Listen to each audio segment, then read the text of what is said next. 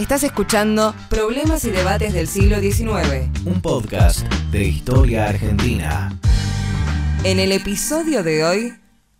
El cura José Andrés Pacheco de Melo, un revolucionario de las Provincias Unidas de Sudamérica. ¿Quién fue José Andrés Pacheco de Melo? ¿Por qué nos ocupamos de él en este podcast? José Andrés Pacheco de Melo fue cura párroco en el Alto Perú y diputado en el Congreso de Tucumán en 1816. Repasar la biografía de Pacheco de Melo y su participación en este proceso histórico nos invita a revisar y dejar de lado el mapa y las fronteras impuestas por las historias nacionales para analizar el proceso de independencia de las Provincias Unidas de Sudamérica. En 1776, como parte de las reformas que implementó la corona española, conocidas como reformas borbónicas, el sur de los territorios del virreinato del Perú fueron separados de este para formar una nueva unidad de gobierno, el Virreinato del Río de la Plata, con capital en Buenos Aires y que incluía al polo minero del Alto Perú. La revolución y la guerra trastocaron esas demarcaciones coloniales. Para 1816, el mapa de los territorios efectivamente controlados por el gobierno revolucionario era muy diferente al de los tiempos coloniales. Las provincias del Alto Perú, con sus minas de plata, quedaron casi exclusivamente bajo control realista desde 1811. Hoy en día, la mayoría de estos territorios forman parte de Bolivia. Nacido en Salta en 1779, José Andrés Pacheco de Melo fue cura de Quilaquila y uno de los diputados del Congreso de Tucumán en 1816, representando a Chichas, una jurisdicción de la antigua gobernación Intendencia de Potosí, que actualmente forma parte del Estado Plurinacional de Bolivia. En un episodio anterior de los podcasts del siglo XIX nos encargamos ya de los curas que participaron de la revolución y su importancia en la misma, y Pacheco de Melo formó parte de este grupo de sacerdotes. Por esos años, Pacheco de Melo intervino frecuentemente en política. Esto no era algo raro, era muy común que los sacerdotes lo hicieran, ya que podían ofrecer los fundamentos teóricos para el nuevo orden político abierto con la Revolución de Mayo de 1810 dada su condición de letrados.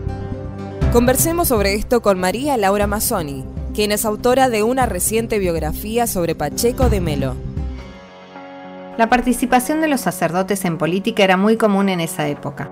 Los clérigos escribían leyes y resolvían muchos de los problemas de los nuevos gobiernos al mismo tiempo que sus pares laicos. En el Virreinato del Río de la Plata eran pocas las personas letradas que habían recibido una educación formal y esto constituía un capital simbólico de especial valor y los situaba en un lugar de privilegio en sus comunidades. Las asambleas legislativas del período contaron con la presencia de numerosos curas legisladores que no encontraban contradicción alguna en el ejercicio conjunto de ambas ocupaciones. De hecho, más del 10% de los hombres presentes en el Cabildo Abierto de mayo de 1810 en Buenos Aires eran clérigos. En el Congreso de Tucumán, casi la mitad de los diputados eran curas.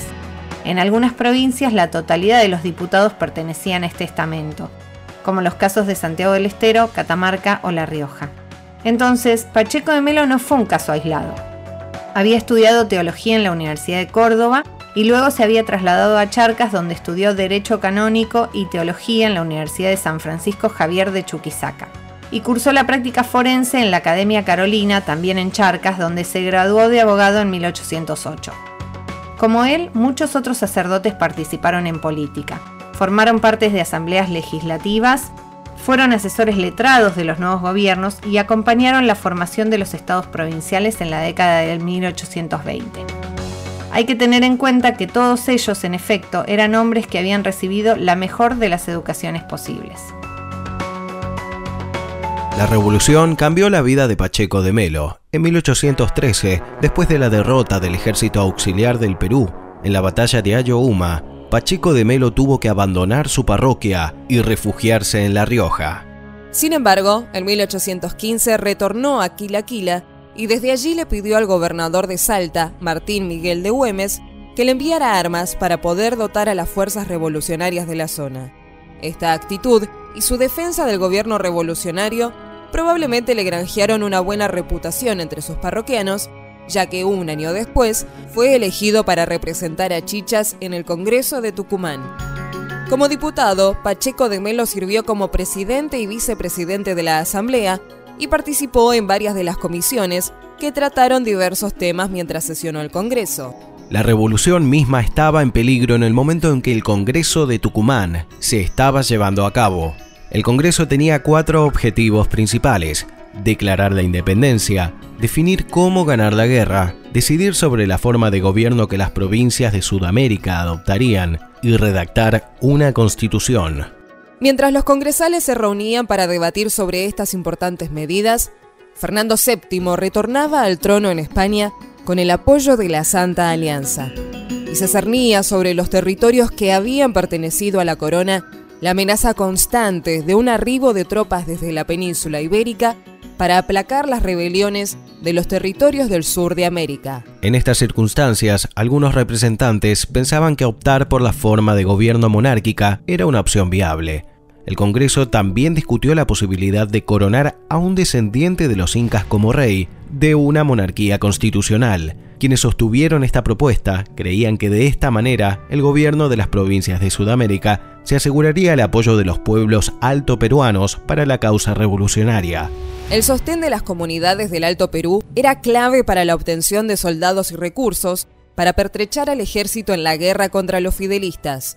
La iniciativa fue presentada en el Congreso por Manuel Belgrano y fue respaldada por los diputados representantes de algunas de las provincias del interior del ex virreinato del Río de la Plata y del Alto Perú, quienes miraban con buenos ojos la idea de unificar el antiguo virreinato.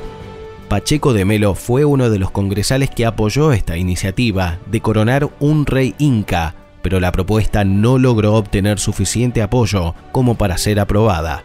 Después de declarar la independencia de las Provincias Unidas en julio de 1816, el Congreso se trasladó a Buenos Aires, donde continuó sesionando por los siguientes tres años.